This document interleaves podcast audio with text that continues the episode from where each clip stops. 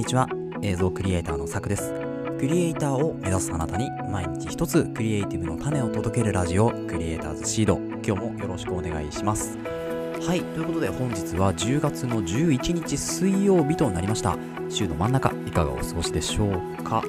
えー、本日神奈川県湘南になりますけれども今日もですね実は夜に撮っておりまして、えー、昼の天気がですねあのだいぶこちらは曇ったり、えー、ちょっと晴れたりという暑かったりもしたんですけれども風がだいぶ涼しいという日になりましたであのちょっと夜にですねあの小田原まで出かけていましてでそこから帰ってきたんですけれども、えその時はちょっと雨が小雨がねぱらついていたというような状況になっておりますはい。ということで、そんな中で今日もやっていくんですけれども、本日のテーマ、何かというとですね、本日のテーマは、ちょっとマインドセット的なお話になるんですけれども、クリエイターとして、ね、作品とか、まあ、制作物の要素を見出す力を鍛えようというようなお話をしていこうかなと思います。えー、作品作りだったりですね、まあ、あとは、えーと、自分の、まあ、クライアントからの制作物とか、えー、制作依頼とかっていうのがかかった時に、まあ、リファレンスとかっていうのはやっぱりこう見たりとかですね、すると思うんですけれども、まずですね、こう、リファレンス見るのもそうなんですけど、そもそもいろんな作品の要素分解みたいなところをですね、する力っていうのを鍛えておくと、まあ、クリエイティブには結構役立つんじゃないかなというように思いますので、まあ、そのお話を本編で、えー、触れていきたいというふうに思います。それでは本編の方、行ってみましょう。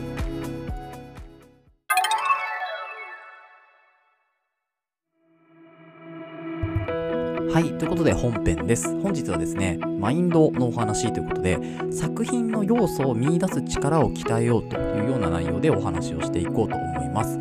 まあ、久々のこうクリエイターとしての考え方みたいなところなんですけれども、このクリエイティブに必要な力と鍛え方っていうのをですね、あの教えてもらったことがあんまりないというか、まあ、外からいろんな情報をかき集めて学んでいったっていうのが私のこう、まあ、何て言うんですかねルートというか道というかになるんですけれど、まあ、やっぱりこう独学がすごく多くていろんな方に迷惑をかけたりとかですね、えー、ま、失敗も多く経験したっていうのも踏まえて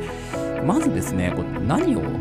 クリエイティブには必要なのかなっていうのをいろいろ考えた時にやっぱりこう要素を見出す力ですよね。作品自体の何かこう掘り下げる力みたいなそういうのが結構必要なんじゃないかなと思うんですよね。で、うんまあ、例えばですけど、イラストレーターとかですね、あのー、な、なんていうんですか、こう、ソフトを使うときにやってはいけないこととか、あとは、あのー、まあ、こう納品する際にミスしてはいけないこととか、そういうのあると思うんですよ。私が結構経験したやつだと、イラストレーターって画像を直でリンクで、直で貼るか、リンクで貼るかみたいな形がこう選べたりもするんですよね。でそれを知らずにデータ作って納品したんですけど、画像自体のデータっていうのがリンクだったんですよね。だから、埋め込みっていう作業が必要だったんですけど、この埋め込みをしないで送ってしまったことがあるんですよね。かなりのミスなんですよ、これ。で、まあ、やっぱりメールでですけど、まあ、謝罪をして、再度送らせてくださいっていう形で送って、まあ、事なきを得たんですけれども、まあ、そういうことは、一回やらないとわからないのもそうなんですけど、まあ、事前にやっぱり確認が必要だし、なんならまあこうプロに習うとか、うん、ちゃんとした制作会社とかを、あのデザイン会社とかのもとでやっぱり学ばないといけないなっていうのを通過するんですよね。なんですけど、そういうのはま最低限自分で調べるとして、じゃあそのクリエイティブ、まあ、制作するというか、クリエイティブするにあたって何が必要かって言われた時に、やっぱりこの必要な力に関しては、要素を分解する力が必要だなと思うんですよね。これ具体的にどういうことかっていうと、例えば一つの、えー、まあ、デザインだとバナーとかあるじゃないですか、チラシとか、あと映像作品で言うと、まあ、映画とかがいいんですかね。わかりやすいと思うんですけど、この映画に関して要素分解をするとどうなるかっていうと、カットごとの構図とかをこう掘り下げるんですよね。なので、最初に冒頭のオープニングカットが入ってきた動画の場合は一発目のこうカットが入ってきた時にこのカットは例えば空撮なのかそれとも何、えー、て言うんですかね、えー、通常のこう人が映っているような映像なのかそれとも風景なのかうんあとは色味とかですよね構図を捉える力色味を捉える力光を捉える力ですよね。でそこに合わせて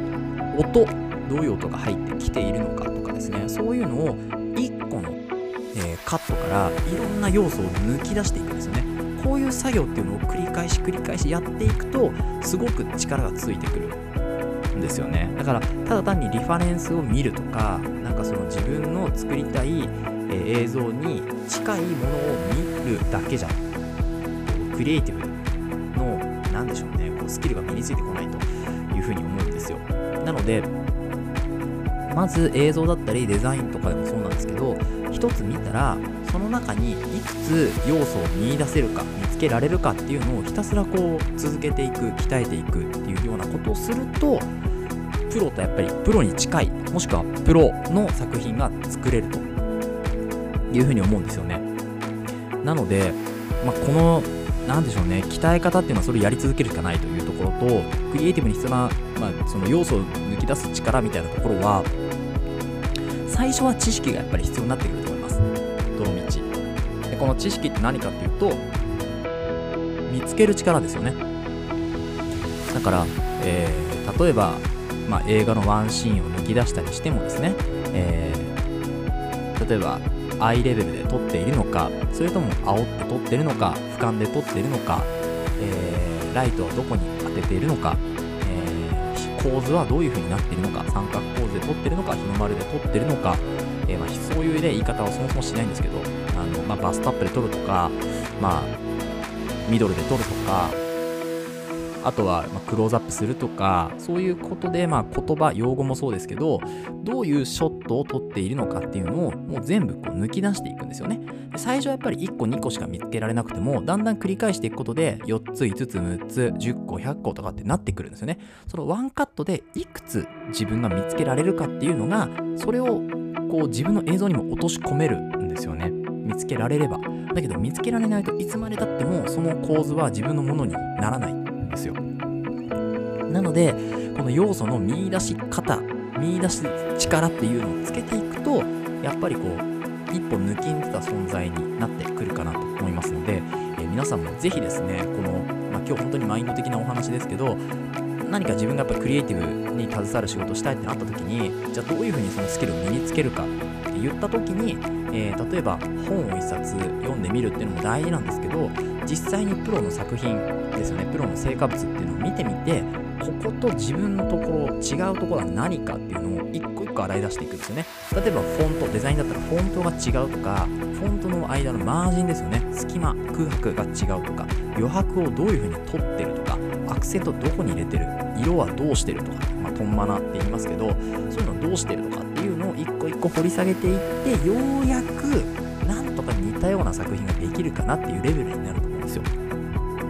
なので、あとはこれをひたすら繰り返していけば、自然とスキルはついてくるかなと思いますので、ぜひ、えー、やってみてください。で、今回ですね、参考になるサイトとかを、えーと、リンクで貼っておきました。で、映像作品の場合は、YouTube やっぱりいいですね。あの、本当にいろいろ検索できるので、YouTube で、例えばドキュメンタリーとか、えっと、シネマとか、フィルムとかですね、そういう単語を英語で入れて検索をしてみてください。日本語で入れるとね、ちょっとよくわかんない動画がいっぱい出てくるんですよ。なので、海外のクリエイターさんたちのやつの方が参考になるっちゃ参考になると思うんですよね。うんまあ、それが日本でこう流行るかどうかは別として、自分のスキルを鍛えたいのであれば、やっぱり海外勢の方が、まあ、1歩2歩抜きに出てる部分はあるかなと思いますので、そちらの方の、え参考をぜひ、